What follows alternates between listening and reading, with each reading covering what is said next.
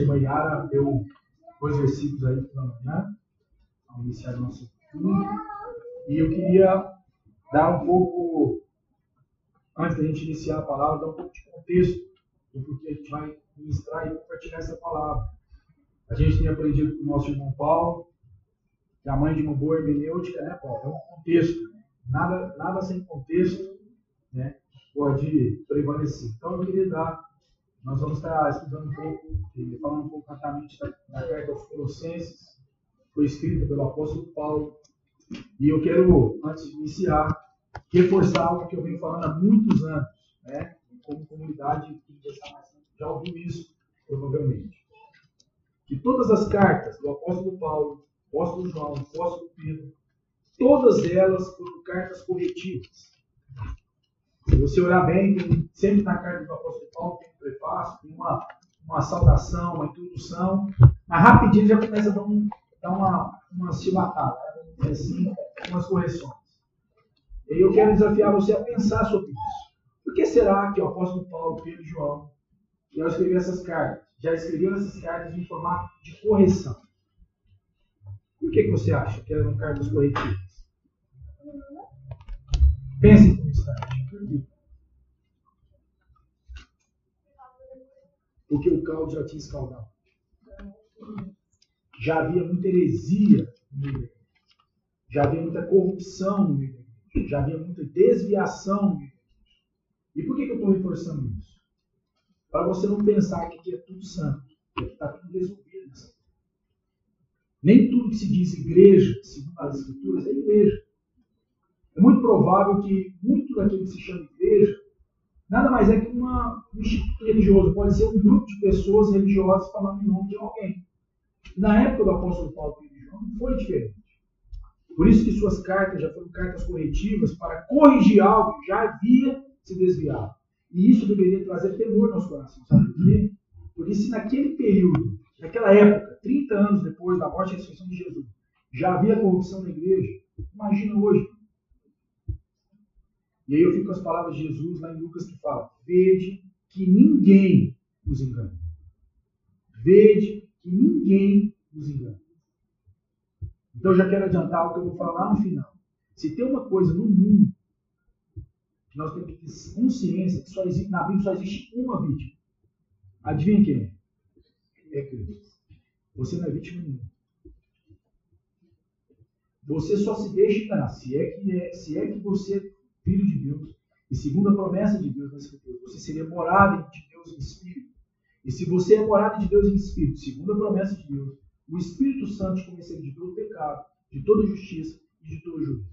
Nós já falamos que crente quando quer pecar, ele pede conselho, já viu? Você acha que fazer isso é por pecado? Eu vi essas perguntas. O João aprende a dar a resposta. Né? A gente fala, você está na luz ou nas trevas? Né? O cara fala, na luz, então você sabe a resposta? O que você está me perguntando? Porque às vezes a pergunta é buscar um cúmplice, entendeu? Tipo assim, ó, encontrei um para me ajudar. Ah, com o meu plano diabólico aqui de erro. Aí chama o irmão para. É igual o crente quando vai, vai, vai fofocar. Eu, como crente vai fofocar, ele pede oração. É. Ele pede oração pela Rosângela. Não conta, não. Aí o irmão pergunta, qual o motivo? Aí o irmão, qual o motivo? Eu não queria falar, mas você. Deixa eu se lá. Colocando crente que é pegar, ele pergunta primeiro. Então, meu irmão, é, eu estou falando, dando esse, esse, esse contexto rapidamente, para que você também esteja atento ao que eu estou falando. Porque pode ser que eu vou te enganar também, já parou de pensar nisso? E pode ser que eu vou te enganar, talvez não de maneira consciente, pode ser que eu esteja equivocado na minha maneira de pensar. Mas o nosso grande cuidado, quando nós nos diante da palavra de Deus, segundo a, Jesus disse, veja que ninguém nos engane. E eu também não quero enganar vocês. Pode ser que eu engane, não é a minha intenção. Pode ser que eu me engane também. E eu quero dar um pouco de. A Yara deu, deu dois textos, de Colossenses 27 e de Colossenses 3,15. É porque a epístola, essa carta escrita pelo apóstolo Paulo, ela tem uma, ela tem uma proposição, ela tem uma, ela tem uma, se a gente pudesse condensar, o resumir em poucas palavras, o que o apóstolo Paulo queria defender nessa carta, tem a ver com a divindade e com a plena suficiência que nós temos em. E, obviamente, quando o apóstolo Paulo foi escrever essa carta, ele recebeu antes alguma informação. Ele foi orientado, ele foi é, avisado de que algo estava acontecendo. E eu quero dar um pouco de contexto rapidamente. A igreja de Colossos, ela foi fundada, foi iniciada na terceira viagem missionária do apóstolo Paulo. Curiosamente, o apóstolo Paulo não esteve nessa igreja, segundo a história. Ela foi fundada por um, por um ministro do evangelho conhecido como Epáfras. E Epáfras esteve em Roma visitando Paulo. Então, quando Epáfras foi em Roma visitar Paulo, ele disse para o apóstolo Paulo algumas coisas que estavam acontecendo na igreja e que essas coisas não estavam legal, não estavam tendo um fim proveitoso. Então, para a gente dar um pouco de contexto, eu vou pedir a alguns irmãos para ler rapidamente alguns versículos, só para a gente entender esse contexto que eu estou iniciando. Vou pedir aqui, lá em Colossenses mesmo, não saia do Colossenses não. É, lê capítulo 2, verso 1, rapidinho, versículo, capítulo 2, verso 1. Quero que saibam quão grande tem sido a nossa luta por vocês, pelos que moram em Laodiceia e por muitos outros que não me viram face a face. Ou seja, o apóstolo Paulo escreveu essa carta e falou, olha, estou orando por vocês que nós não nos vimos face a face. É, capítulo 1, versículo 7. Aqui. Isso vocês aprenderam de Epáfras, nosso amado conservo, e em relação a vocês, fiel ministro de Cristo. Agora, capítulo 4, 12 e 13. Capítulo 4, 12 e 13. Epáfras, que é da igreja de vocês, manda saudações. Ele é um servo de Cristo Jesus que está sempre lutando por vocês em oração, para que vocês se conservem maduros e plenamente convictos em toda a vontade de Deus. E posso testemunhar a respeito de Epáfras, de que muitos se empenham por vocês, pelos de Laodiceia e pelos de Hierápolis. Beleza. E aí no, no, no capítulo 4, mesmo versículo 17, vai surgir outro personagem. E, e digam a Arco, atende para o ministério que você recebeu do Senhor, cumprindo bem a sua tarefa. Arco também. Então, só para entender de contexto, o apóstolo Paulo escreveu na carta e falou assim: tem um cara que está comigo aqui que é o Epáfras, eu quero dar um testemunho do Epáfras. O Epáfras é um cara lutado pela, pela, pela ordem da igreja, pelo ministério de vocês aí em Colossos. E também surge lá em Filemão, versículo 2, que é o capítulo, né? Também vai falar que Filemão estava presente nessa igreja. Filemão pertencia à igreja de Colossos, dando um pouco de contexto para os irmãos. E também, no capítulo 4, verso 9, vai falar de Onésimo, outro personagem aí, e que foi citado. Né? A, a data prevista dessa, dessa carta, ela foi escrita em 32 anos depois da morte de Jesus. E qual era o grande problema encontrado nessa, nessa, nessa igreja? E foi dito aí por, por Epáfras. Mas provavelmente Epáfras comunicou a Paulo uma perigosa heresia que estava fazendo um progresso uma heresia dentro daquela igreja que estava pervertendo a igreja e que aos poucos estava destruindo a maneira como aqueles homens receberam o Evangelho. Então, qual era a heresia? Se você está anotando, anota aí. Segundo o contexto da, da de Colossos, né, existia um certo sincretismo é, infiltrado na igreja. Qual era esse sincretismo? Haviam gregos, haviam judeus e haviam alguns orientais que estavam adentrando dentro da igreja. E, esses, e essas pessoas começavam a mesclar o evangelho do nosso Senhor Jesus Cristo com outras coisas que não o evangelho. Calma vai fazer sentido mais, mais para frente. Mas uma dessas, dessas heresias, é, segundo lá no capítulo 2, versículo 8, vai falar que existia um culto que era uma espécie de filosofia. É como se fosse um culto de pensamento superior. É como se fosse gnósticos conversando, tentando pensar como Deus pensa, ou tentando imaginar como é o céu, ou como que deve ser a adoração. E eles ficavam filosofando ao ponto de chegar a uma conclusão óbvia. Nós não sabemos nada do que está falando vai continuar falando, parece que não entende. Nós nem mesmo entendemos o que a gente está falando. Porque não serve para nós, mas deve ser que serve para os outros.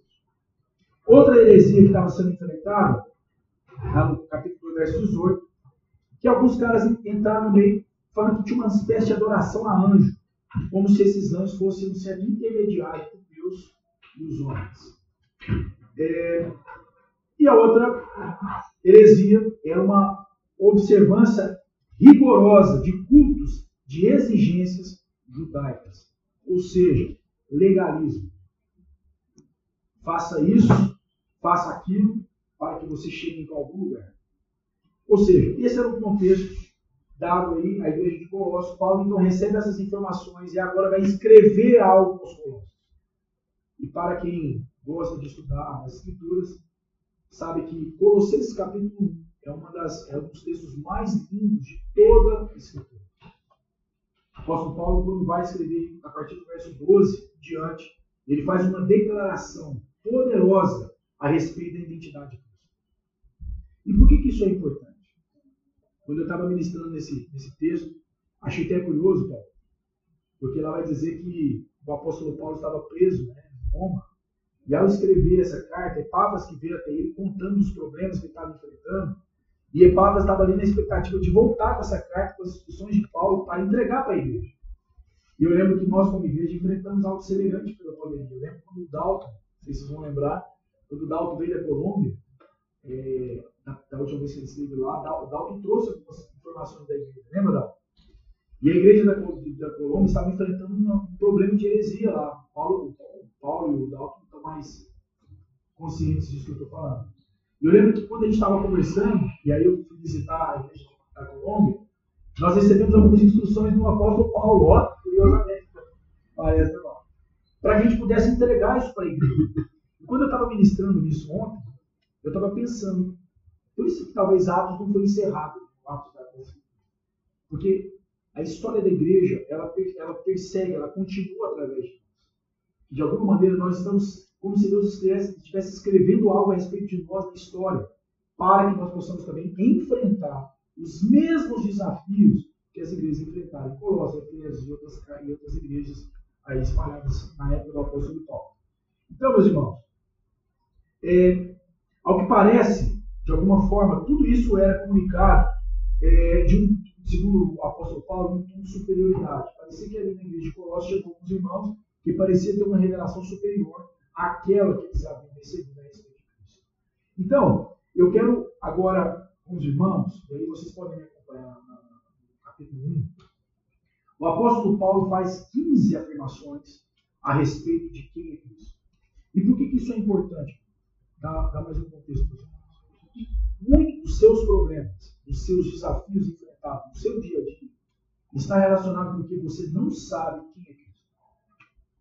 Toda a história da igreja mostra que a maneira como Satanás ataca a igreja é exatamente na pessoa de Cristo. Não compreender quem Cristo é afeta completamente as nossas decisões, a nossa maneira de viver, a nossa maneira de pensar e principalmente a nossa maneira de nos relacionar com Deus e com nossos irmãos. Talvez por isso o apóstolo Paulo, agora no capítulo 1, ele vai dar em detalhes é, é, afirmações a respeito de quem é Cristo. Porque o que o apóstolo Paulo talvez discerniu pelo Espírito, que o grande problema daquela igreja não era que eles haviam é, é, ouvido algumas é, heresias. Porque, vamos falar a verdade, o que tinha naquela igreja era herege. Aquele povo chegou herege. Mas o grande desafio daquelas pessoas é que eles não compreendiam quem era aquela pessoa que subiu no Calvário, morreu numa cruz e ressuscitou ao terceiro dia. Então vamos lá.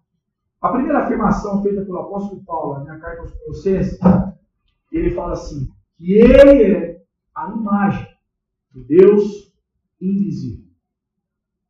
A palavra é, imagem, perdão, é uma palavra grega que significa eikon, e essa palavra icon é utilizada para se referir à imagem de coisas e também de pessoas. E nesse contexto, o apóstolo Paulo está dizendo que esse Cristo, ele era a imagem das coisas espirituais. E calma que mais adiante vai fazer mais sentido ainda porque que ele é, ele é a imagem das coisas espirituais. O apóstolo Paulo está dizendo que tudo relacionado ao Espírito, às coisas espirituais, aos anjos, tudo tinha a imagem de Cristo. E vai dizer também que esse mesmo Cristo, ele é a imagem da primeira pessoa da Trindade. Lá em João ele vai dizer: quem vê o Pai vê a mim, e quem vê a mim vê o Pai. E ele faz essa afirmação quando um dos discípulos fala assim: então, mostra-nos o Pai, mostra-nos o Pai, isso nos basta. E ele fala: Pai, tanto tempo estou contigo, você ainda não me viu. E pode ser, meu irmão, que você, assim como esse discípulo nas Escrituras, está há tanto tempo na igreja e ainda não que Cristo é. Outra afirmação que vai surgir aí é, pelo apóstolo Paulo. E aqui eu quero adentrar um pouco nessa, nessa afirmação. Na sua Bíblia, aí em 1 Coríntios, em Colossenses capítulo 1, no versículo 15, quando fala da imagem de Deus invisível, agora vai fazer uma afirmação categórica, que ele é o primogênito de toda criação. Está assim na sua Bíblia, irmão? Tá, é? Não está errado. Deixa eu te falar uma coisa. Nesse texto, é interessante, a gente já expôs isso algumas vezes, mas eu quero reforçar isso com os irmãos. A palavra que aparece aí, primogênito, em grego é prototokos. Só que quando o autor traduziu a palavra primogênito, ele traduziu como se fosse a palavra é, protogênesis. E o conceito de protogênesis quer dizer aquele que foi primeiro criado. Como se fosse o primeiro da sua espécie. Certo? E por que, que essa expressão está equivocada nesse texto? Porque o conceito de prototocos não vai dizer que ele é o primeiro criado. Ele vai dizer que ele é a causa primeira. Ele é o motivo de todas as coisas. E isso muda completamente tudo. Por que, é importante entender isso? Porque se você entender que Jesus foi o primeiro criado, a pergunta é quem criou Deus? A pergunta é quando foi criado? Deixa eu te falar uma coisa. A igreja evangélica acredita que Jesus ele foi criado depois de Jesus veio você, depois veio Josão, João, depois veio a Maria, depois veio Pedro. Porque eles acreditam que Jesus foi uma criatura feita por quem? Por Deus. Irmãos, pode ser que você não pense assim. Mas eu te afirmo que 90% da igreja evangélica mundo acredita nisso. Ela olha para Jesus, não, ele é Deus, mas ele é primogênito. Porque ele foi criado primeiro, depois veio ele, depois veio Abraão, depois veio Jó, depois veio Maria. Por isso que a palavra que aparece aí, se você for ler os originais, é protocolo. E aqui eu quero explicar uma coisa importante. Quem que já, já, já ouviu eu falar disso? Existe um, japonês, eu amo japonês, isso é inteligente, né? E esse cara é considerado um dos homens mais, mais inteligentes do mundo. E ele foi o criador da teoria das três, três cordas, fala, três cordas, né?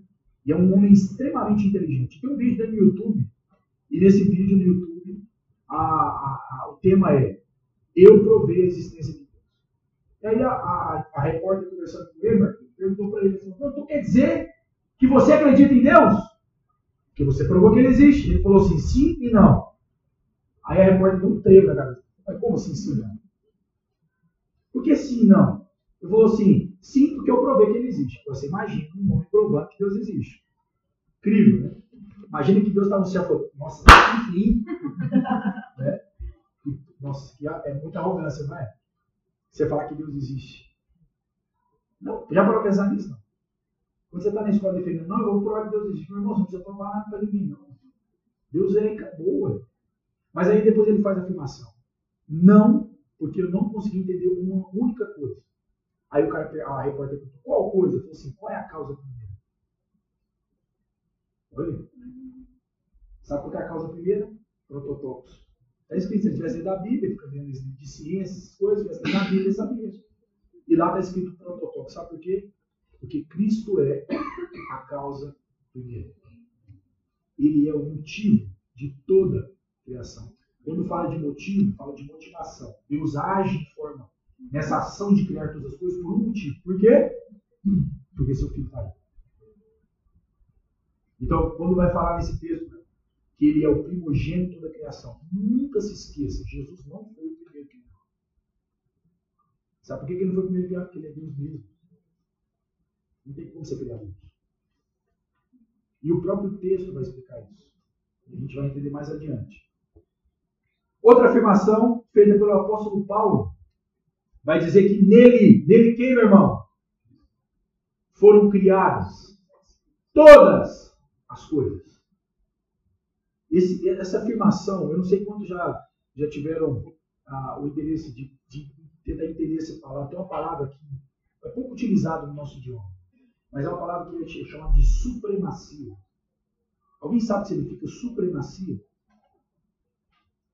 É o que essa, é o que essa frase está afirmando.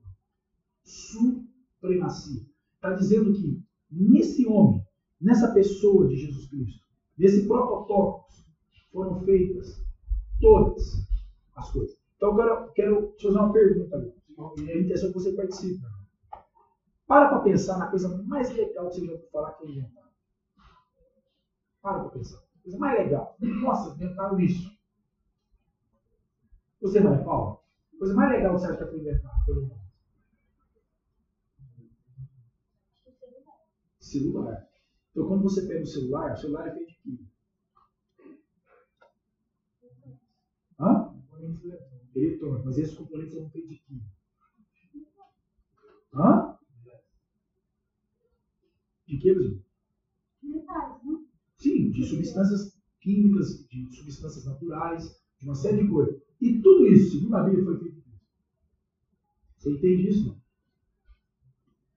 Não há no mundo nada que foi criado ou que foi realizado pelo mundo que não, não, não seja feito em Cristo.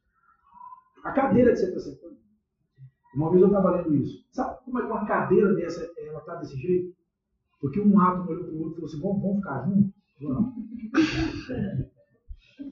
Sério? Aí o átomo olhou para o outro e falou assim: gostei de você. E ele falou: tá bem. Então vamos fazer uma cadeira. Aliás, sabe essa cadeira que você está sentado? Se um átomo olhar para o outro e falar, não gostei de você, sabe o que vai acontecer? Atômica. Não, não. Exatamente. A bomba atômica é a, é a, é a da relação entre dois átomos. Você já parou pensar que você está sentado em uma bomba atômica? Estou falando isso para mostrar a supremacia. Pode ser que você esteja tentando convencer uma pessoa que Deus é bom. Sabe, você Deus é bom. Não, pai, Deus não é bom, não. Deus é supremo. Não há adjetivo para definir. A gente tem para tentar expressar o nosso sentimento a respeito Mas como o apóstolo Paulo está falando, lembra, lembra do problema da igreja de Colossenses. Deixa eu falar uma coisa para vocês. Vocês que receberam o Evangelho. Nele foram feitas todas as coisas. Até a cadeira que você está sentado foi feita. A comida que você está comendo. O ar que você respira foram feitos. Portanto, respeite, admire, glorifique, exalte, não seja arrogante. Olha. E essa expressão, meu irmão, é, é muito forte, principalmente nos tempos onde nós estamos. Certo? Porque o discurso do século XXI é meu corpo, minhas regras. Olha que arrogância. A vida é minha. Você não tem nada a ver com isso. Tá Vai cuidar da sua vida. Que a minha vida tem eu. Você é igual o Mateus chegar em casa e falar assim: Não, eu vou tomar banho na que eu quiser. Eu vou comer na hora que eu quiser. E de repente passa a minha hora, papai, me dá dinheiro. papai, é, é, você deixa, né, você deixa eu comprar um brinquedo. Ou seja, ele acha que ele pode decidir a hora de comer, mas não tem ideia de que quem alimenta ele não é ele. Tem disso. Esse é, esse é o ser humano. Esse é eu, esse é você. A nossa arrogância, a nossa forma de viver. De achar que de alguma forma nós estamos acrescentando um pouco da nossa vida. Sabe aquela coisa de acrescentar uma, alguma coisinha na vida? E vem o apóstolo Paulo falando, nele, nele foram criadas todas as coisas. Só vai ficar pior. Que a próxima afirmação vai dizer que ele é antes de todas as coisas. Que coisa? Que coisa, meu? E aí, eu fiquei me perguntando quando eu estava lendo isso. Por que, que, o apóstolo Paulo diria isso? Parou para pensar? Por que, que você fala um negócio tão óbvio desse? Para pensar, Renan. É óbvio, não é? Por que, que tem que ser dito? Por que o apóstolo Paulo escreveu para a igreja de Coríntios falando assim? Ele é antes de todas as coisas. Eu fiquei pensando, né? a gente fala muito sobre isso, né? É, talvez o apóstolo Paulo falou isso para reforçar a ideia de que Cristo não deveria ocupar um espaço no sua A gente já fala tanto disso aqui na igreja. Porque tem gente que faz agenda para Deus, já viu? Domingo, 9 h meio-dia. Acabou, ah, o resto é minha agenda. Minha agenda, minhas regras. É ou não é, meu irmão? E sabe, e sabe por que, que eu, eu fico imaginando? Né? Por que o apóstolo Paulo disse que ele é antes de todas as coisas? Para você entender que até antes da sua agenda, isso é. Ele, ele não chegou aqui há 2022 anos atrás. E de repente ele apareceu, aí quem ficou para trás não ficou sabendo. Quem veio para frente deu sorte, ficou sabendo. Alguns não vão acreditar nessa conversa, outros doidamente acreditar e morrer na cruz do Calvário também, como Jesus morreu. Não, meu irmão. De alguma forma, até a sua agenda, até a agenda que você tem, é feita.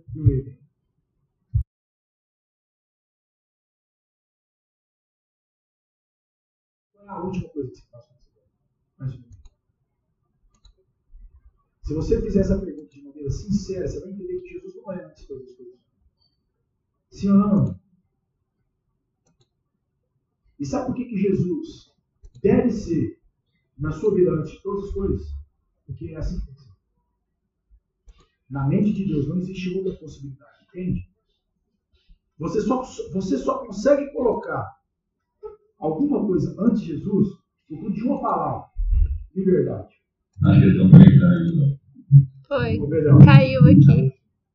Por causa da palavra liberdade. Se não fosse a liberdade dada em Cristo, você jamais teria como colocar Cristo no lugar. E sabe por que Cristo é antes todas as coisas? Porque essa é a realidade. Queira você ou não, Ele é antes de todas as coisas. Por mais que você se esforce para Ele não ser, Ele é, independente de você pensar nisso ou não. Sabe onde está o seu desafio, meu? É quando isso não é uma realidade para mim e não é uma realidade para você. Por isso Jesus disse lá, buscar em primeiro lugar o quê? E sua justiça. E todas as outras coisas serão o quê? Acrescentadas. Mas nós insistimos em colocar qualquer outra coisa antes de quê? De Cristo. Teve um homem que teve um ser que pensou exatamente assim. E ele colocou as suas ideias, os seus projetos anticristo. Mas ele é Satanás. E ele o lado de cima. Depois teve um lá embaixo também que teve a mesma ideia. Né? Foi o Adão e Eva. Colocaram alguma coisa anticristo. E veio a desgraça aqui. Por isso, talvez o apóstolo Paulo vai falar que muitas coisas me convêm. Muitas coisas são lícitas, mas nem tudo me convém. Tem muita coisa, meu irmão, que é até de boa. Eu já vim falando isso aqui há muito tempo. A diferença de pecado e, e, e princípio. Nosso grande desafio é que a gente tem uma vida tão bonitinha que quando olha para a pessoa, fala, não, mas é muito bacana. Não, mas ele está quebrando o princípio. Não, mas não é tão pecado assim. Não, mas é porque a gente está confundindo uma coisa com a outra. Para quem vai plantar, se você põe a semente onde arar, é pecado, meu irmão? É pecado? Hã? Não. Imagina o agricultor levantando de manhã cometendo um pecado. Ele joga a semente e depois ele ara. O que vai acontecer? Mas ele quebrou o que, Marcos? Um princípio. O que vai acontecer depois? Não adianta torcer não, irmão. Porque Deus estabeleceu o quê? Regras, valores, princípios. O nosso grande desafio é somos uma máquina de quê? De quebrar princípio. E aí nós passamos da ouvido a um monte de gente que não sabe nem o que está fazendo.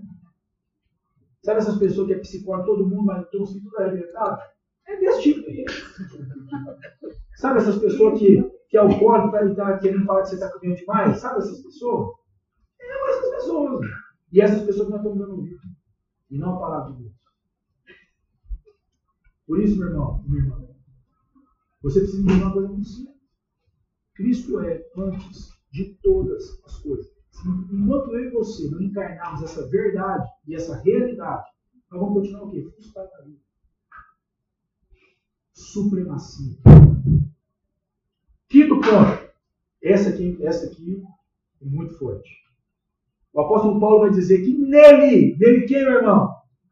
Tudo subsiste. Olha. Nele foram criadas todas as coisas. Ele é a causa primeira de todas as coisas. E ele é antes de todas as coisas. E detalhe, as coisas só têm vida por causa dele. Nele, tudo subsiste. Sabe Satanás? Sabe o que Satanás está aí fazendo graça? O que Cristo é? O Paulo fala para nós, né? sabe por que um cachorro late? Sabe por que um cachorro late? O que Cristo é? E esse texto fala de subsistência. Essa, esse texto, para mim, fala muito de suficiência. Porque essa expressão subsiste, né, no grego, ela traz uma conotação de existir, de conservar força ou ação, não ser abolido ou não ser destruído, ou alguém que persiste, continua a ser, durar, existir ainda ou permanecer. Meus irmãos, a raça humana inteira, inteira, só está de pé porque Cristo é, porque nele foram criadas todas as coisas. Então imagina os colossenses recebendo essa carta. Então agora imagina você lendo essa carta. E você entendendo que esse Cristo, ele não é só aquele que criou todas as coisas, mas ele é a força motriz. Sabe, alguém sabe o que é uma força motriz? Não? Tem algum? Hã? Que inicia o movimento. E não só a força que inicia o movimento, mas é a força que permanece no movimento. E essa força, meu irmão, motriz, ela não só deu razão à existência, como ela também permite que a existência venha. Lembro de um, de um físico falando que tudo que é tudo que é matéria, se condensar vira uma laranja. Porque é tudo energia. Meu Jesus. Dá para pensar nessa loucura? Energia. Olha. E Cristo é essa, essa força motriz. Porque nada que foi feito foi feito sem ele. João capítulo 1, o apóstolo João vai falar as mesmas palavras. E sem ele, nada que foi feito se fez. Nesse, nessa expressão, a gente já falou nisso, a gente fala muito sobre a, a da encarnação de Cristo, que nós já estudamos aqui no igreja. E vai falar que esse Logos encarnado, esse Cristo encarnado, esse, esse mesma pessoa, aquela que nasceu num manjedouro desse tamanhozinho, que cresceu, caminhou por Jerusalém, né? Foi aquela pessoa, a mesma pessoa que estava no monte chamado Monte da Transfiguração, e de repente aqueles discípulos que estavam lá, Pedro, João e Tiago, viram algo que a grande maioria das pessoas não viram, que ficou conhecido como transfiguração. Que aquele corpo que estava em Jesus, aquela encarnação que estava naquele corpo, de repente faz um movimento, gente igreja, né? Ele faz assim, ó. E aí o apóstolo João, lá em João capítulo 1, versículo 14, vai falar aqui, vimos! Vimos o quê? A sua glória. Vimos a sua glória. Ele vai falar que logo se encarnou e tabernaculizou entre nós. Essa expressão tabernaculizou tem a ver com o tabernáculo no Antigo Testamento. Lá no grego parece tabernaculizado. Por quê?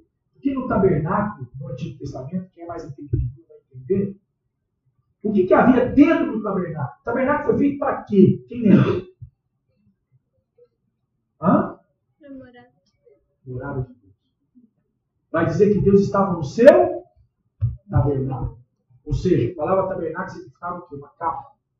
Algo que protegia, ou que, ou que escondia quem? Deus mesmo.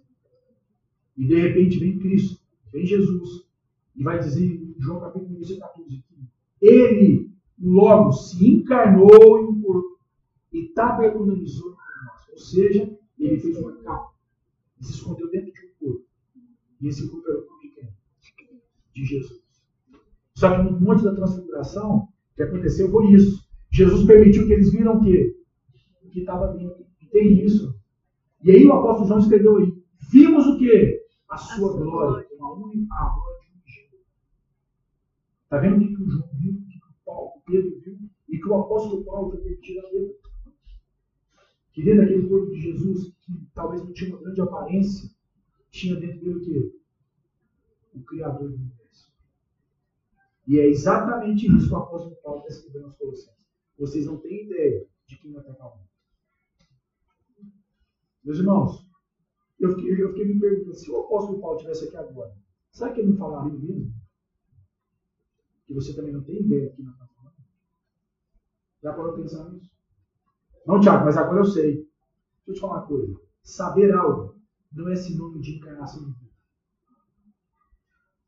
Eu, na minha empresa, eu dou muito treinamento, né? E eu acho engraçado eu dou treinamento de negociação, falo de venda, falo um monte de coisa. Aí às vezes eu vou ensinar lá um médico sobre negociação, e ele e fala assim, você já sei. Aí eu falo, por que você não aplica? Isso é outra coisa. Porque a gente confunde conhecimento com vida, com vida prática. E eles vão chamar de sabedoria.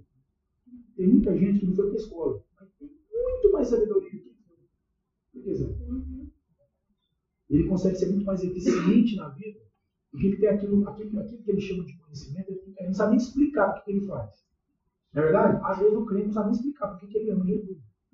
Ele não sabe explicar por que ele adora Jesus. Ele não sabe explicar porque ele fica conversando sozinho, o povo fica inteiro. Ele não sabe explicar essas coisas. Mas ele vive isso. Porque isso é uma realidade. Portanto, meu irmão, por mais que eu esteja falando aqui, no sentido, ele é o Criador de todas as coisas, nele tudo subsiste, você fala, você já sei. Mas se você não demonstra isso em vida, por que, que adianta? Esse era o problema dos colossenses, meu irmão. Filosofia, conversa fiada. Não tinham vidas coerentes. Viviam de qualquer jeito. Tinha uma placa no peito, eu sou cristão, mas na vida diária eu digo, só um fogo de palha. Então, meus irmãos, quando fala então que ele, nele tudo, tudo subsiste, vai dizer que em Cristo Todas, todas as necessidades são supridas. Todas. Não, mas psicologia não, essa parte não está no pacote. Terapia também não incluída no pacote. Essa é outra conversa que Jesus não aprofundou, que agora os terapeutas, que são todos ateus, criaram uma nova forma para explicar para nós como resolver problemas mentais. Todas as teorias psicológicas, da psicologia, todas são feitas por ateus. Todas. Não, mas Tiago, meu problema está muito sério. Vou te falar qual é o seu problema. É que você não sabe quem é Cristo. O seu problema é que você não tem ideia de quem você está falando. Você entende isso?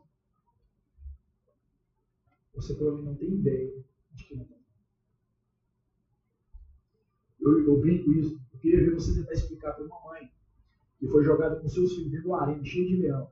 Você explicar uma terapia para ela. Vamos explicar uma coisa que Freud falou. E o leão está chegando. Não, mas deixa eu te falar uma coisa. Nega tudo que você falou. Para de crer nesse Deus. Porque se rir Freud, isso é uma coisa que você criou na sua cabeça. Deus não existe. Freud acreditava nisso. E o leão está vindo. O leão vai comer a criança. Já, já, já parou para pensar nisso? A dor que essa mulher ia sofrer. Ver seu filho ter a cabeça arrancada por leão. E segundo a história, essas mulheres sofreram com a arena, adorando o Senhor. Sabe por que ela conseguiu fazer isso, meu Porque ela sabia de quem ela estava Eu vou falar para vocês, se é que você é um filho de Deus, se você é um filho de Deus, você só está sofrendo, eu falo de sofrimento, não estou dizendo que nós não vamos sofrer nessa vida, pelo contrário, talvez pelo meu sofrimento acontecer. Mas eu estou dizendo assim, muito provavelmente, parte da sua desespero, que é algo diferente, vem que você não tem ideia que vai E sabe por que os colossenses entram na crise? Porque eles não sabiam quem estava falando. Então, aí, como eles não sabem quem estava falando, começa a criar o quê? Um monte de teologia, um monte de filosofia, um monte de terapia, um monte de pode, não pode. Porque eles acreditam que de fato de fazer algo, vão fazer algo, vai tirar para o céu. O que, que eles fazem com isso? Elimina Cristo. Se Cristo é o nosso Salvador, para que que né? E aí vai falar, eles falam, ah, essas teologias de pode, não pode. Aqui, eu e o Paulo, né, mais alguns outros, desde o ensino da comunidade, a gente já experimentou de tudo. Já experimentou, a gente chegou, falou, mas mamãe, vocês bebem vinho? Aí fala, irmão, de onde você Não, eu traí minhas duas esposas que eu tinha, e... mas vocês bebem vinho? É. E aí, meu irmão, então, eu sou negado posto. pagava os outros. Aqui. Mas vocês bebem vinho? É ou não é, Paulo? Está dentro de mim ouvir isso. E como a gente gosta de ouvir isso? Porque a gente percebe que tem muitos, muitos irmãos que chegam totalmente machucados, todos teologia de cabeça. Hã? Mas só se comprar. E quente. E quente, né? Amém. Ó, falei amém com vinho, ó. Amém. E aí, meus irmãos? Outra afirmação feita pelo apóstolo Paulo, que ele é o corpo, a cabeça do corpo da igreja. Ele é a cabeça do corpo da igreja. E sabe quando eu, tava, quando eu falei, eu, eu, eu fiz, escrevi esse corpo da cabeça do corpo, eu lembrei de um personagem. Na verdade, é um personagem real. Ele, eu até botei o nome dele aqui, ó. Vi o vídeo dele ontem para falar. É esse mesmo, tal de Nick Fuji, Fujisik. Fujisik. Alguém sabe quem é, não? Sabe? Não é? E ele é, ele é uma pessoa sem braço, sem as pernas, acho que é assim, né? Uma coisa bem estranha, né? Mas ele fala com alegria, que a vida é maravilhosa. Sabe o que me chamou a atenção quando eu li Cristo é o cabeça do corpo? Sabe o que eu entendi? Aí eu fui ler o link, sabe por quê, Paulo? Porque eu descobri que você pode viver sem um monte de membro, mas sem a cabeça é não. Não jeito. Eu fiquei imaginando aquele livro dando testemunho sem cabeça. Não jeito. Por mais espetacular que fosse, ia ser muito bizarro. E eu lembro, Deixa eu te falar uma coisa. Tem muito crente achando que consigo ver sem a cabeça. Sabia? Tem muito crente achando que é possível ver sem a cabeça. Sabe como é que eu sei disso? Quando você fala, não, eu tive uma ideia melhor. Irmão, é Cris falou uma coisa, é, Cris não se atualizar. O povo de hoje é diferente, vai embora aquela época. Você entende isso, meu irmão? Quando você vive dessa maneira, você está dizendo que ele não é a cabeça do seu corpo. Porque é da cabeça ou da mente que vem o quê? As decisões, a parte da razão, a parte da emoção. É aqui que funciona. Portanto, meu irmão, você pode até ser um nick, você pode estar vivendo até ser um braço, ser uma perna, sem até um rim, né? Mas sem a cabeça não tem jeito. Mas a gente vive como alguém que vive sem o quê? Sem a cabeça. Você entende o problema? Por isso o apóstolo Paulo falou, ele é a cabeça. Ele é a origem. Ele é o motivo. Ele é a razão. Ele é tudo. Mas eu e você, como é que a gente vive? Como, irmão? Como a gente vive? Uma mula sem cabeça. Quando fala, tem mula sem cabeça aqui? Tem um monte. Tem um monte. É, ué. Não foi carne sangue, né? Mas é sério. E aí, meu irmão, já viu mula sem cabeça? Já viu? Não, ó. Fácil essa, né? Mas deve ser algo bizarro. Mas deixa eu te falar uma coisa. Se tem algo bizarro na igreja, é um crente sem cabeça. Aí eu olhei pro meu pai. Onde você pôs sua cabeça, meu amigo? Mas não vai começar a discipular assim agora, né, Paulo? Chega aqui, trabalha com meu irmão, onde está sua cabeça? Ah, na cabeça? Não, meu irmão, fala da cabeça que é Cristo. É. Aonde está esse Cristo na sua vida? Amém? Amém. Outro ponto que Paulo falou ali, que aqui é bem, bem profundo essa expressão, vai dizer que ele é um princípio. E muito crente, muita igreja evangélica, também não tem ideia do que o apóstolo Paulo está falando de princípio. Porque quando você entende princípio, o que você entende, Fernando? Que- Exato. Que você Exato. Quando você entende a palavra princípio, o que, que? O que que é a primeira coisa que você na sua cabeça? A razão de tudo. Boa. Espera outra resposta. Mas é sério. Errou. Quando vai dizer lá em Apocalipse que ele é o alfa ou o ômega, o princípio e o fim, eles acham que Jesus é o alfa, depois tem um beta, né? zeta. Como se ele fosse o primeiro, né? A primeira letra do alfabeto grego. E quando está falando de princípio, não está falando de uma ordem cronológica. De primeiro, segundo, terceiro, quarto, quinto, sexto, até chegar no quê? No último.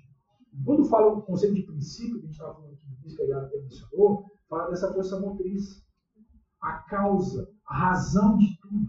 Ele é o princípio de todas as coisas, porque ele também é o quê? A meta de todas as coisas. Sabe por que, todas as coisas foram criadas? Para a glória dele. Aí até eu você na história. Eu quero um pouquinho de glória também. Não é possível que o céu, as coisas foram criadas um pouquinho para mim, mano. Não é possível. Né? Eu vou lá em Pirinópolis, vou lá em Conceição das Alagoas, vou lá em Beraba, nos dinossauros. Não é possível dê uma coisinha que vai vir para mim, mano. Não, mano. Até você foi feito para a glória de Deus. Você entende isso? Dizer que ele é o princípio é afirmar todas as letras que ele é a razão de tudo. Desde sempre. E quando vai dizer, aí eu volto ao conceito do primogênito, que é o primeiro criado, porque nós, na nossa mente limitada, não quer pôr ordem nas coisas, não é? Primeiro, segundo, terceiro, até chegar no lugar. Só que na cabeça de Deus não tem como você colocar um princípio. Até porque ele é eterno. Como você põe um princípio no eterno? Se você for ler João capítulo 1, o apóstolo Paulo vai, vai, vai trazer essa afirmação. Ele vai falar que é, no início era o quê? Hã? A palavra. A palavra. Só que essa expressão no início está mal traduzida. Em alguns vai dizer em princípio. Que princípio, meu irmão? Porque a expressão que surge na verdade é no princípio. No é de tempo. No, aqui, ó. Nesse momento começou Jesus.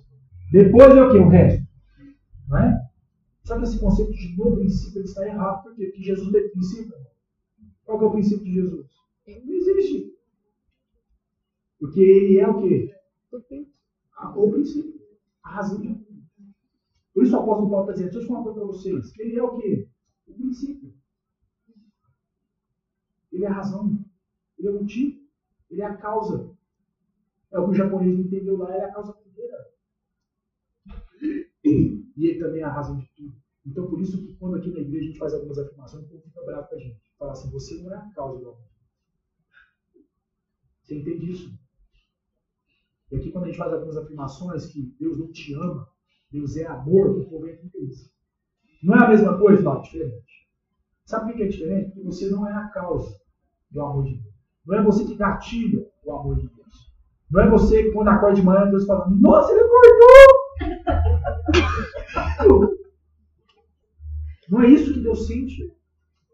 A palavra de Deus vai dizer que Deus é amor, porque independente do que você faça, você não vai mudar aqui. Lá em 1 Timóteo vai, falar uma palavra muito forte, fala que mesmo quando somos infiéis a Deus, Deus é o que, meu irmão? Hã? Fiel com quem? A ele. Porque você não pode mudar quem Deus é, entende? Então, a cagada que você fizer, Deus segue sendo o quê? Amor. A gente experimenta um pouco disso quando a gente tem filho. Você entende? Não é mais ou menos assim? Não vai dar cagada. Vou matar esse menino. Mas e o amor? Se você fosse pai de uma coisa, você entenderia o que eu falando. Literalmente. A Tizão sabe. Tiza, você conhece ele, né, Tiza? Da escola, né? Ele não é um anjinho? Não é? De olhos azuis? Não é? Estou falando para você. Parecido, mas não é completo. Mas é algo parecido que a gente. Portanto, quando nós falamos que Deus é amor, é diferente dizer que fala que Deus te ama. Você entende isso? Aliás, eu e o Paulo, né? Eu aprendi com o Paulo, eu tenho que falar dessas coisas. Nós temos que pensar aonde na Bíblia, no Novo Testamento, existe uma, uma ordem dada por algum, alguém, seja apóstolo, seja Jesus, dizendo que você tem que ir falar com alguém que está nas trevas ou ímpio e falar para ele que Deus ama ele. Onde está escrito isso na sua Bíblia? Fala para mim. Então, por que todo evangelista quer falar isso? Fala para mim. Por que, meu irmão? Quem não sabe o que ele está falando? Entende o problema? Na volta do mesmo problema. Aí eu vim te falar uma novidade. Aí a pessoa fala, eu estou precisando só ter problema essa semana. Porque ele fala que Jesus te ama. Ó. O cara olha e fala, é sério isso? As cagadas, tudo que eu faço, ele me ama? É isso mesmo? Rapaz, tá doido de me encontrar no caso. É só porrada, só problema. Então ele me ama. Bom demais. Eu vou fazer tudo que eu estava fazendo antes. Vou permanecer no meu estado original. Até que você me ama, assim está tudo certo. Agora, é verdade que Deus ama esse carro? É verdade. Mas entende que ele não é a causa. Qual é a causa do amor de Deus, meu irmão? Protocolos. Você entende? Então eu vou te falar uma coisa. Eu, eu, eu conto essa você entender. Minha mãe, né, a maioria da igreja sabe quem é, né, e tal. Minha mãe tem as suas crenças particulares, ela tem uns negócios lá. E aí minha mãe, um, um dia, ela me confrontou com a minha religião, com a minha fé. E ela virou para mim e falou, olha, eu vou falar uma coisa para você, eu prefiro um virado do que um crente. Essa foi a, a frase. Ela começou a frase com essa afirmação. Eu prefiro um virado do que um crente. Eu falei, nossa. Ela pegou e jogou lá e falou, né? Mas por que, mãe? Essas coisas que tá falando, esse negócio de Jesus, tudo é Jesus. Seus irmãos estão aí divertidos, curtindo a vida. Vai curtir a vida, menino. Vai ser feliz. Ser menino bonito, saudável. Não te queria vai ficar dentro de uma igreja, não. Aí a, o tempo foi passando. E pela misericórdia de Deus, Deus nos deu a oportunidade de cuidar da minha mãe. Em todos os aspectos. Financeiro, emocional, uma série de aspectos. Aí um dia conversando com a minha mãe, minha mãe ficou brava com uma situação lá que eu não pude ajudar e tal. Esse negócio de Jesus, tá vendo? Esse negócio de Jesus, meus irmãos ninguém ajuda ela, mas aí eu sou de Jesus e não levo a porrada, né? aí um dia eu virei para ela e falei assim, mãe, eu quero falar uma coisa para a senhora, para a senhora nunca mais esquecer. E eu vou falar para a senhora sério. Se não fosse esse Jesus que a senhora está falando, esse Jesus aí que a senhora está tá falando, eu jamais voltaria para casa. Eu jamais te daria um centavo. Um mísero centavo no meu bolso. Sabe por que, mãe, que eu volto aqui? Porque esse mesmo Jesus falou que independente de onde sua mãe está, você deve honrar. E por causa dessa palavra, mãe, eu tenho que voltar. E Jesus danado, hein? então eu vou te falar uma coisa, toma muito cuidado ao falar de Jesus. Porque a senhora não sabe o que está falando. Tem problema? Não sabe o que está falando. A humanidade não sabe o que está falando. Você entende isso, não? Sabe por que, que isso é tão forte? Que Jesus, nos momentos finais, falou: Pai, Pai, Pai, que Pai? Perdoa. Porque eles não têm ideia do que está fazendo. Eles não têm ideia que está pregado aqui. Olha, olha o, o, alcance da dimensão da misericórdia de Deus. Mas você entende que isso é diferente de falar que Deus é uma pessoa? Bora. Bora, tem mais 12 princípios. Vou ter embora almoçar. Beleza, então ele é o princípio como uma força motriz inicial. Oitavo ponto, vai dizer, o apóstolo Paulo fala aí que ele é o primogênito dentre os mortos. Nossa, eu fiquei, Paulo, eu quase tirei para entender isso aqui. É sério. Eu fiquei pensando, o que, que o apóstolo Paulo, que é primogênito, a gente entende que é o Paulo. Por que, que ele foi falar dos mortos? Aí eu fiquei pensando, falei, gente, o morto aí nesse, nesse, nesse texto pode estar se referindo aos mortos que bateu os vielas mesmo, foi morto. Pode se referir também aos mortos que estão nessa vida. Sabe aqueles que Efésios 2 vai falar que nós estávamos mortos, nós temos pecado, tá esses mortos que não conhecem Deus. Um bom deu Walking mesmo, mandando morto também. Ou pode se referir também a outra coisa. Aqueles que foram mortos em quem? Em Cristo. Mas sabe como eu não cheguei, Renato? Não interessa qual que é o morto, interessa o que? é o primogênito. Eu faço. Entendeu? A ênfase do texto está no morto, está em quem? No primogênito. Eu falei, gente, toda vez que nós põe o nome na conversa, vai governo. Ah, tirei o morto, deixei só o primogênito. Ele é primogênito. Ou seja, se você é um morto que não conhece Cristo, está morto seus delitos pecados, ou se você é um morto que foi pregado na cruz, ele deveria ser o quê? A sua causa. Jesus é a sua causa primeira. Antes de você responder, Responde quais são as evidências disso. E você falar para mim que é, vai mudar o que na minha vida? Fala, -me. Nada. E nem na sua, você concorda? Mas quais são as evidências que esse Cristo é a sua causa primeira? Quais são os conflitos que você já enfrentou nessa vida para afirmar que ele é a causa primeira? Quais são as lutas que você já enfrentou? Nós já brincamos aqui, tem crente que perdeu o emprego, já abandonou o Jesus. Não é. Olha que luta difícil. Perder um emprego. Meu irmão, tinha que perder a cabeça. Perdi braços. Membros. Mas permaneci o quê? Em Cristo. Porque Cristo era o quê? A causa. Então, meus irmãos, é... nono ponto. Paulo vai dizer que nele, nele, habita toda o quê? Plenitude palavra plenitude é, em grego é pleroma. E a palavra pleroma vai dizer que é aquilo que é preenchido totalmente, ou em termos de contexto, né? É como você pegar um navio, um navio petrolífero, aquela coisa, e colocar até a última gota de óleo para cada espaço, ou seja, está pleroma. Está o quê? Completo. Perfeito. Não tem mais o que acrescentar. E aí, e, e Pleroma também vai dizer que, além de estar completo, ele não quer dizer também que só é algo que está completo, perfeito, cheio, mas vai falar também da matéria pela qual está sendo cheio. Então, Pleroma traz essas duas ideias de conceito. Uma coisa que está cheia, mas não fala só daquilo que está cheio, mas fala também da matéria que está ocupando aquele espaço. Portanto, vai dizer que em Cristo, em Cristo, habita o que? Toda, toda plenitude de Deus. Em Cristo, Deus está plenamente o quê? Hã? Completo, meu irmão. Então eu vou te contar uma coisa. Sabe quando os irmãos chegam no do louvor e quer fazer um, movimento que Deus ainda não viu? Já viu isso? Não? Aí eu falo, nossa, esse movimento eu não viu. Me completei um pouquinho mais. Ou se não, aquele, aquela pessoa que chega em casa e fala assim, nossa, eu vou fazer isso. Porque eu tenho certeza que isso vai fazer Deus feliz. Vou falar uma coisa para você. Não. há nesse mundo, nem na era passada, nem na era futura, algo que trouxe tanta alegria para Deus do que o seu filho.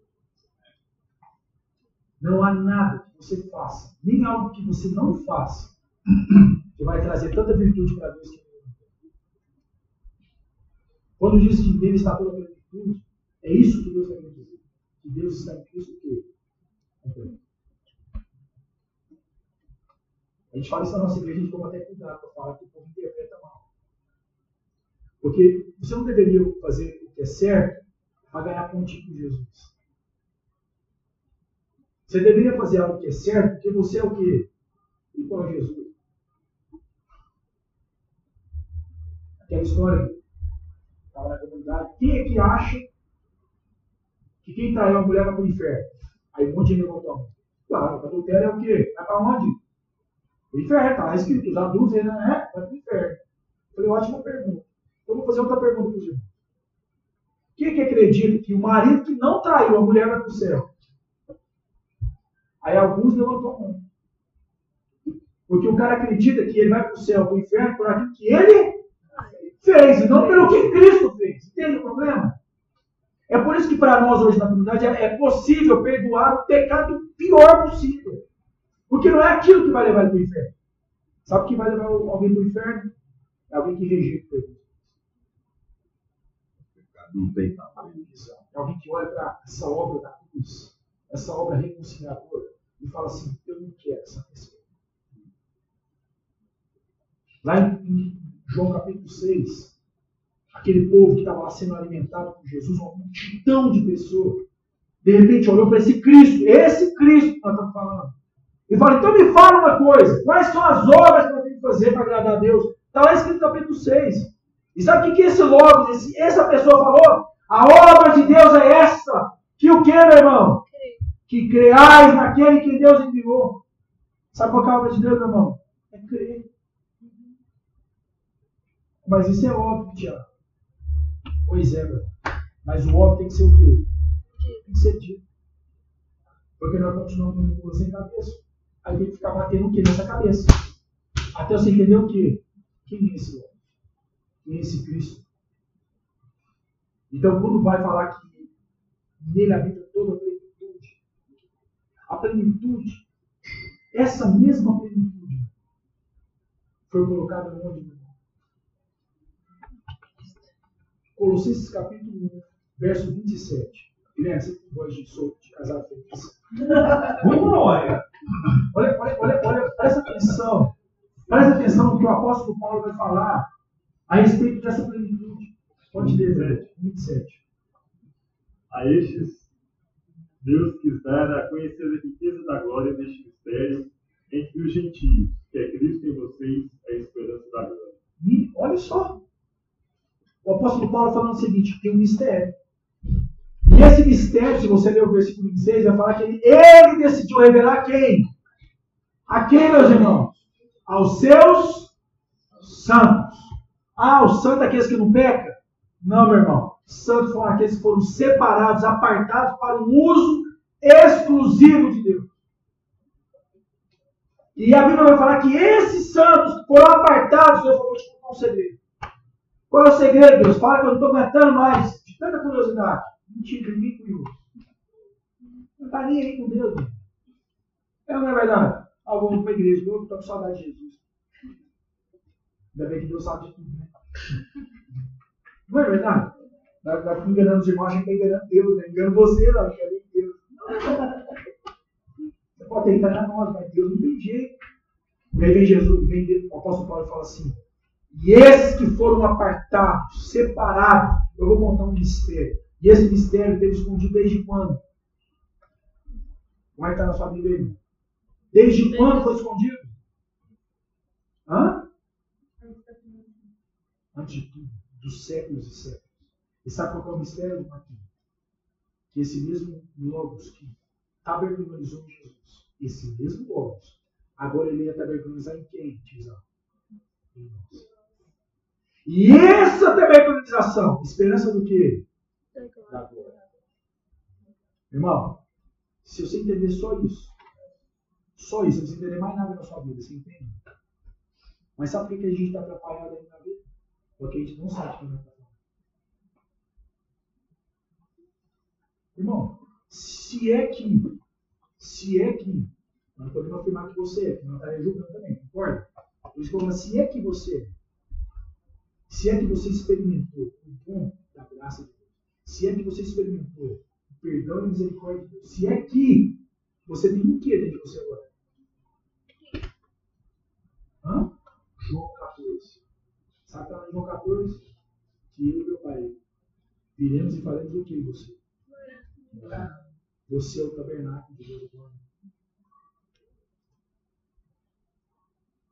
Não, mas sabe uma coisa, Tiago? Tem umas coisas que esse tabernáculo, esse, esse tabernáculo não funciona. Problemas emocionais. E eu descobri, Tiago, que uma terapia melhor do que isso não está falando. Irmão, se você, se você pensa assim, de verdade, você não sabe o que eu estou falando. E eu vou falar isso até o final, viu? Você não sabe o que eu estou falando. Então, um mantra legal. Você não sabe o que eu estou falando. Veio do nada. Mas eu não. Mas olha só. Sabe por que, que você não sabe o que eu estou falando? Se isso está acontecendo com você comigo? Porque você não, entendeu o que é pleroma. Pleroma é estar o quê? Então o que, meu filho? Hã?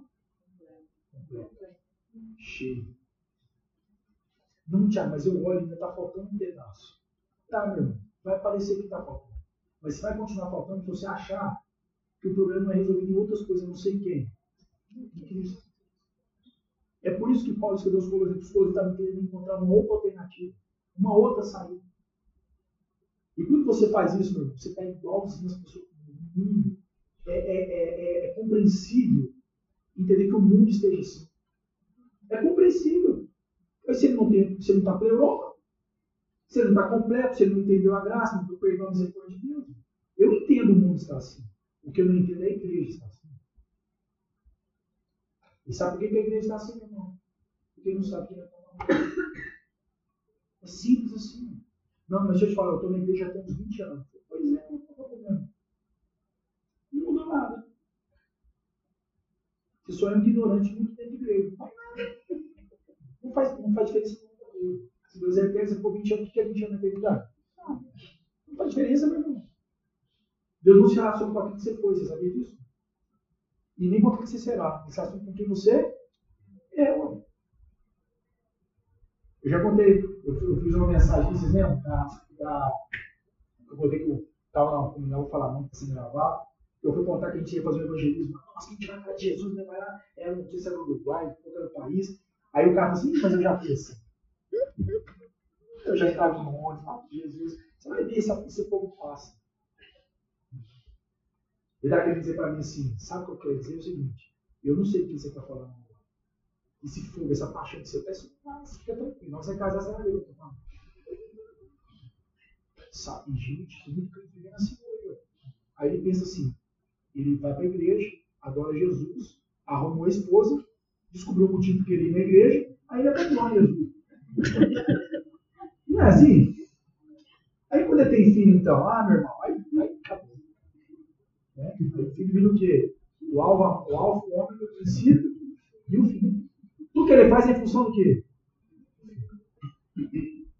Aí ele está imitando Deus, né? Então, imitar Deus, eu fez para o filho, eu vou fazer tudo Não, meu irmão, é isso não. Não é isso que Deus está falando.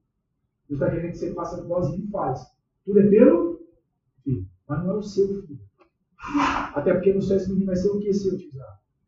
Seu irmão. Eu penso que você gerou irmão? Olha que loucura. Não, acho que é de? Nem vou falar quando você deitar com a sua irmã, viu?